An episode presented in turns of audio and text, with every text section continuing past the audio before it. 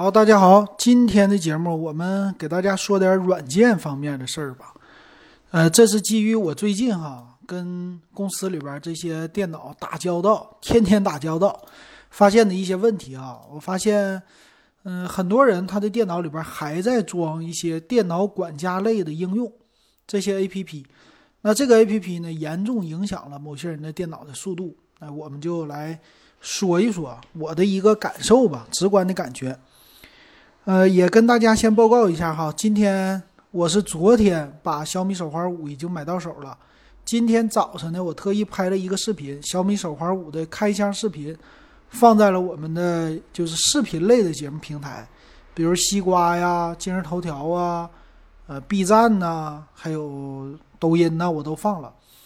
拍的比较简单，因为是咱们呃老金不怎么经常拍这些视频吧。我们作为一个刚开始。这个视频比较简单，反正放上去了。先从开箱开始，回头在我的这个一周的算是不算是长测，只能算是短测。在这一周的时间之内，我会把它优缺点给他说一说一下哈。回头呃有时间我再给他精简成一个视频，反正一点点发吧，呃慢慢开始摸索摸索做视频怎么做。那这个手环五呢，我现在已经戴在手上了，第一个感觉还是挺不错的吧，毕竟彩屏比较好。但问题也是，令我没想到的是，最基本、最尴尬的问题是它的就带着的这个表带儿、手环的这个带儿哈，一点都不好，嗯，非常的涩，也不知道为什么。反正第一次使用和之前那种感觉不太一样。嗯，手环的大小呢，感觉和之前是没什么区别的。从手环三代、四代啊这些开始到五代。区别并不大，但是可玩的点可能稍微多一些哈。呃，到时候我再详细的给大家说，专门说一期呃音频和视频吧。然后今天咱们转过来这话题，其实最近呢，手机啊、电脑啊什么的发布的都不太多了。呃，最新的马上可能出来的，大家关注的手机就是处理器芯片，嗯，就骁龙八六五 Plus。这个骁龙八六五 Plus 呢，马上是要搭载在联想家一个游戏手机，叫竞技者吧，他们家要首发。其实你看啊，现在刚七月份，他们是二十二号首发，那估计可能就八月份，准备是来一波暑期市场要发新机，等于说八月初开始吧。小米其实以前都是七八月份是属于他们的米粉儿米粉节吧，所以差不多小米也要跟上。嗯，小米现在你能看到的红米 K 三零，呃，Pro 系列吧，都已经在清仓了，所以也是为了给后边做准备呢。就是骁龙八六五的 Plus 版本啊。提到这个的话，就不得不提华为家，华为的麒麟现在不叫九九零，可能叫一零开始的，就时代了。它这个到底怎么样了？有人这么说，说华为的是五纳米，呃，还能再出一波，属于台积电代工。然后今天也有新闻说，他一店已经，呃，不给他代工了，已经说了。但是协议嘛，毕竟之前签了，还有一波这过程哈，不知道到时候会怎么样。这个事儿呢，我们群里今天也是热议，在群里边讨论。但是这种事儿，我们作为普通消费者来说，我们讨论啥也没什么太大用处，是吧？你如果想支持华为，那你就去多买华为家的东西，这样的话，他肯定赚钱的。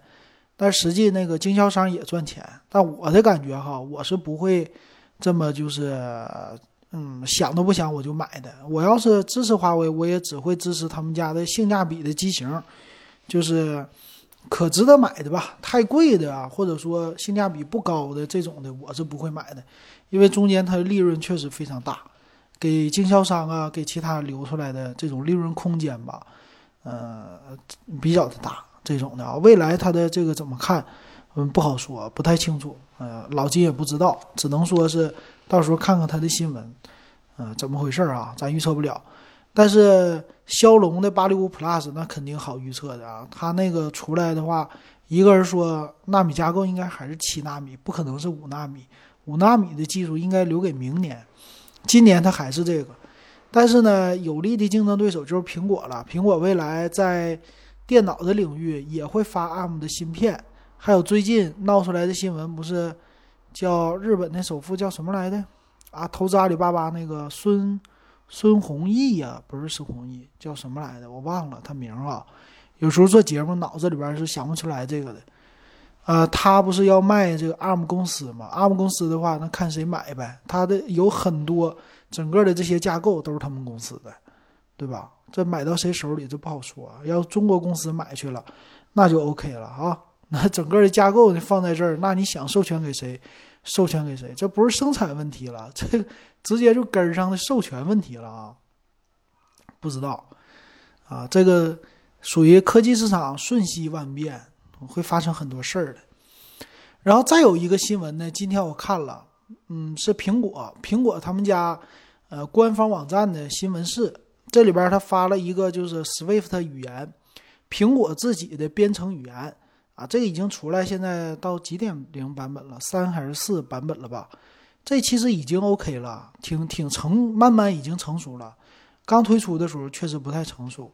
他们家官方的编程，比如说，呃，有一个软件叫 Xcode，这些呢，咱们常用的 APP 啊，全都是用那个软件给编出来的。那你说，我说这个事儿是干嘛呀？我看到里边一个新闻哈，就是他们的在学校里边普及编程的这些，他是说未来他想做到让人人都会编程，小学生会编程，幼儿园可能不会啊，小学生有思考能力了，有逻辑分析能力了就可以编程了，然后已经他们在学校里边也是有这种课程来教授你编程，其实咱们中国的这些课程呢挺多的。呃，一般都在培训培训的这种学校里边哈，但是在大学里边教的不是那么特别的落地吧，就是教那东西都比较落后技术啊。苹果呢，它推动的事儿就是在大学里边一些大专吧，可以这么说，它叫 college 吧，大专这种学校里边推这样的课程，而且这些教材免费，让你免费学，说是。新闻报的挺好，说他们的学生毕业以后，他拿到一个那种叫什么副硕士还是什么学位呀？啊，我觉得可能就是咱们大专学位，两年制，拿到以后，说在做编程的工作，一年能赚到七到十万美元，七万美元就咱们按照七万块钱人民币来算哈，一个月的话六千多美元。按照不按十三薪，按照十二薪来算的话，就是最低的七万美元除以个十三薪吧，一个月也是五千三美元的哈。这作为一个 IT 人，在美国应该也不算太便宜的工资收入吧？那要十万美元的话，一个月也是接近八千美元了。再给它涉及到十三薪或者十二薪的话，平均八千美元一个月，那不低。普通美工人，我觉得三四千。三到五千都已经算是收入不错的了，能拿到七八千那已经很好了。所以他这个，嗯，自己给自己宣传的还是挺挺受用的吧。那国内呢，我是感觉哈，听我这节目的可能有一些年轻人，呃，听这个节目，你如果说想找工作，你的工作方向应该往哪儿走呢？未来还是 A P P 的世界。如果你有自己有自学能力，我建议你去学一学。就是苹果的这个编程，啊，苹果呀、安卓呀这些都通用的。学会了的话，工资嘛，最起码是一技之长，能往上冲一冲哈。不说拿到七到十万美元，这个在中国是不可能，非常低的啊。七万美元，七七四十九，将近五十万的一个年薪了，就不好说。但是拿到七到十万人民币还是不成任何问题的，甚至是七到十万。翻一番就是十四到二十万人民币，你要学会这个都不在话下，我觉得。所以我是给大家的建议的话，听这节目的年轻人，你可以去试一试，用自己的业余时间好好学一学。啊，他们家有在 iBooks，苹果的应用啊，叫 iBook，iBook 这商城里边，它那里边是有的，免费的啊，叫什么 Swift，呃，编程，Swift Programming 这些的。啊，做编程的话可以学，这苹果这方面教育方面投入还是挺猛的。同时，我也看出来咱们国内的这这些方面的教育的程度啊，基本上都是家长拿钱往里边堆，呃，上一些兴趣班啊、培训班啊这些东西。但是，呃，教的孩子自学的什么的可能还少一些哈。但是未来应该，你家长应该往这方面使劲，往编程上这方面使劲，尤其男孩，未来还是有市场的。并且苹果也宣称的是，他们到年底的时候会推出小程序嘛。现在无论是微信的小程序，还是呃将来苹果的小程序，他们都有自己独立的编程的一个平台。呃，腾讯腾讯家的话，这个微信小程序，我看到一个编辑的软件了哈，他们一个开发环境，呃，其实也挺好的，把这个学会了，未来就业不是任何的问题哈，我觉得挺好。啊，这个题外话，咱们说回来，说这个软件啊，其实也不是算题外话吧，都是软件相关的东西。那最近呢，其实我看了，呃，在公司里边那些别人的电脑哈，有带自己的笔记本的，然后有公司的电脑，大家呢在使用的过程当中，因为我接触的一些算是普通消费者吧，你也不能说是小白，都会用电脑了。现在普通消费者他们的电脑上可以说。PC 的都 Win 十的系统啊，乱七八糟的，非常乱。有一个典型的案例吧，就是他买了一个最新的笔记本电脑，游戏本呃，华硕的，还挺挺好的，花了得有个怎么也得是六千块钱以上了，花这个价钱。然后他跟我说电脑慢，电脑反应速度慢。我说你这个是三年前的电脑啊？他说不是啊，新买的。我说那怎么可能慢呢？我就去他电脑看一下，这一看啊。知道原因了，什么呢？他装了三六零安全管家，装了一个，又装了一个鲁大师，这两个同时在电脑的右下角在那开着。然后他就说：“我这电脑慢，速度卡，然后干点啥都卡。”我说：“这个是什么问题？”我一看这俩，那知道了，给他俩退出。尤其是这两个软件哈，鲁大师直接卸载掉。啊，三六零直接给它卸载掉，这两个卸载完了，电脑就是快如飞了，不能说快如闪电，但是绝对不卡了，比之前的速度快了。所以我现在我觉得咱们这节目顺便也得是科普一下，不能成天老说什么手机、电脑，啊，软件方面的需要这个知识跟大家说一下。Win 十这个系统哈，它本身自带杀毒软件，就是咱们说管它叫一个安全中心吧。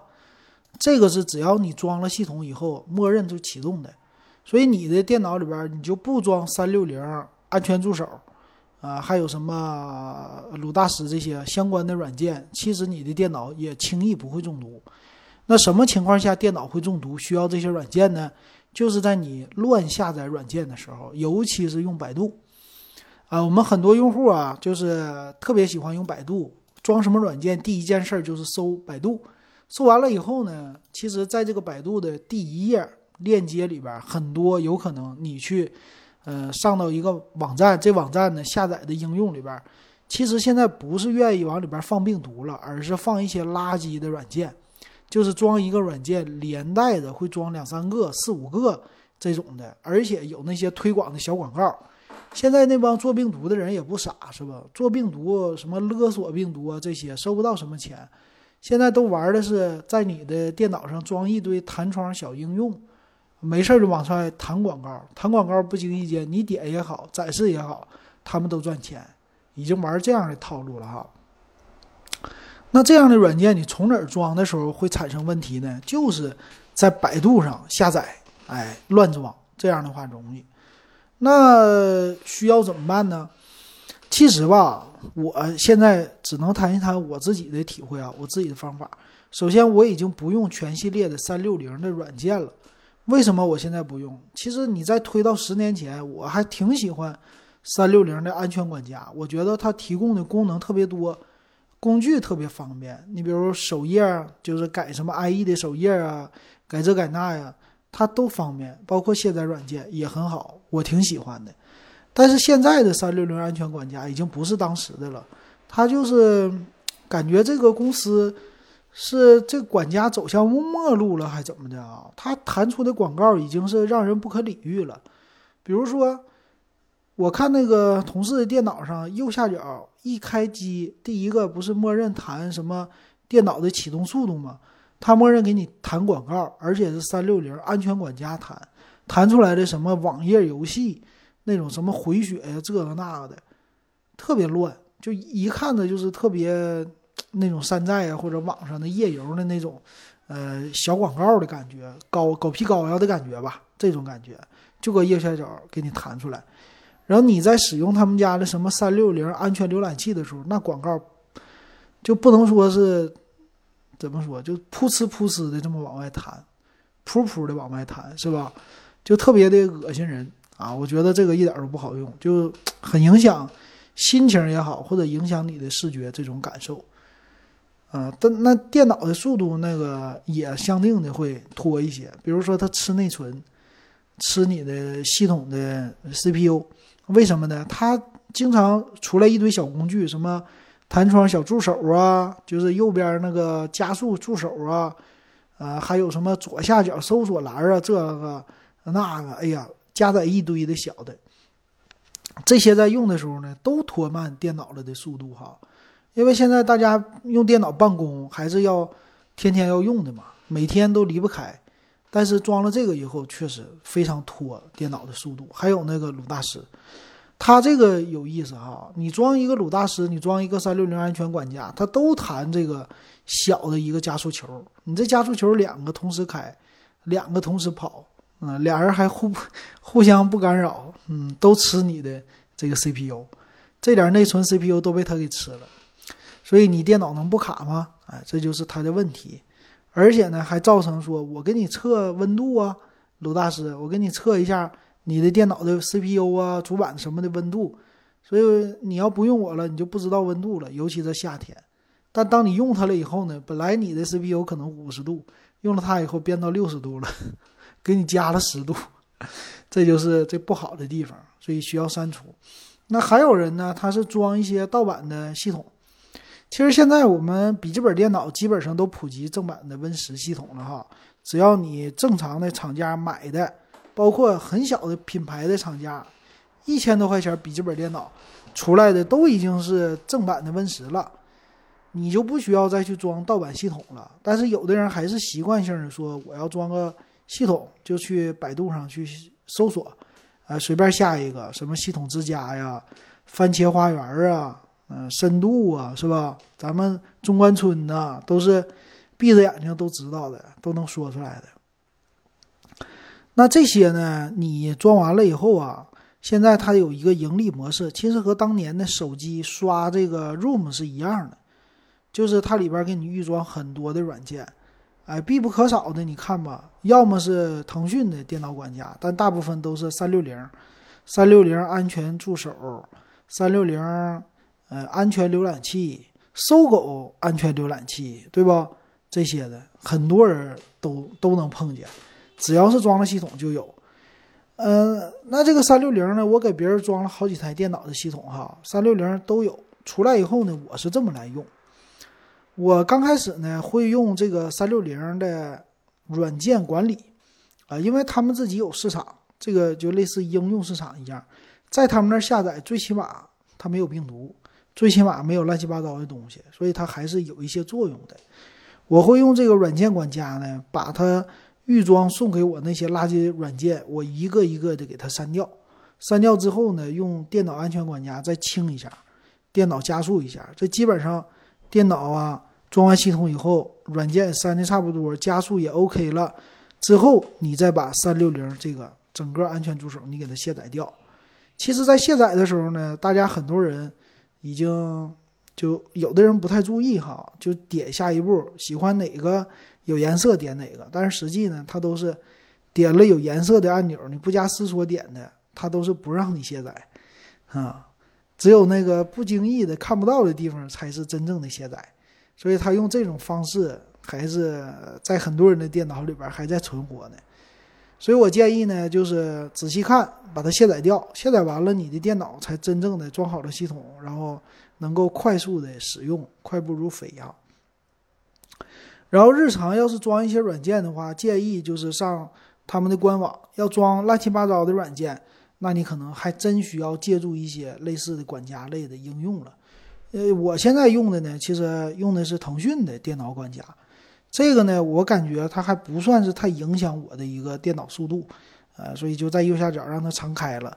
但我用的最多的就是它的软件管理，啊，因为用它这个下软件呢，相对于来说速度还是挺快的，也省得我去找了。以前咱们下软件都喜欢去什么华军软件园或者什么中关村这些的都有，下载的，但是他们那些也是走在这个末路了。他们下载的时候总是让你装一些乱七八糟应用，非常不友好，所以不喜欢那样的网站。我就用这样的形式来装新软件了。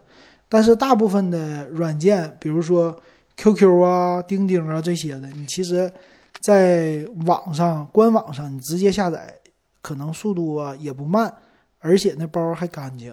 嗯，基本上就这几种形式。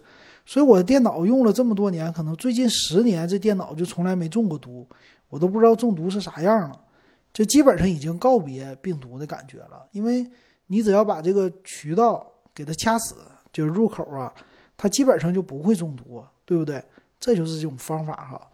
呃，浏览器的话呢，我也会用一些什么新的，就是常用的 Chrome 浏览器，就谷歌浏览器。现在用的是微软的 Edge 这浏览器，都是挺方便，而且呢，没有什么广告。呃，像国内定制很多人不知道的，那就 QQ 浏览器啊、三六零啊、搜狗啊这些的。其实用这些的话，内核也是 Chrome 的，就说白了底儿还是人家的。但是国内这些呢就很乱了，你一上来什么呃给你预备好了网址、网址导航，你点开就行，导航里边一堆广告，啊，这个本身自己会弹广告，功能还特别看起来特别多，很多人用起来都觉得吃力，我觉得整的不好。所以大家，如果你的电脑现在是这问题，你可以试一试，把那些不该要的东西删掉。把那些不该右下角出来的东西都给它退出，这样的话你的电脑速度会快一些的哈。然后现在基本电脑最少你应该买八个 G 内存起的。呃，由于今年的疫情的关系，手机的销量不高，所以在内存呢、存储啊这方面，那包括硬盘这些方面呢，今年他们的预测还是会降价，还在走下坡路。所以大家什么买电脑啊，未来应该是标配十六 G 内存。买存储标配五百一十二 G SSD，这应该是三四千块钱的电脑笔记本就可以搞定的了，啊，价格非常便宜，所以今年买电脑的还是挺不错的，并且还有一个新闻今天出来的说，联想马上也要发十一代的英特尔处理器的笔记本电脑了，所以英特尔的新升级的处理器又要出来了，啊，今年这科技产品吧，英特尔是应该挺着急会。后续啊，发布新品的时候应该速度挺快的，到时候咱们拭目以待哈。其实科技圈还有很多事儿，咱们除了手机之外聊点这些事儿，那就有意思。行，今天的节目咱们就聊到这儿，感谢各位的收听还有支持。喜欢我节目可以加我微信 w e b 幺五三六块钱入咱们电子数码点评的群。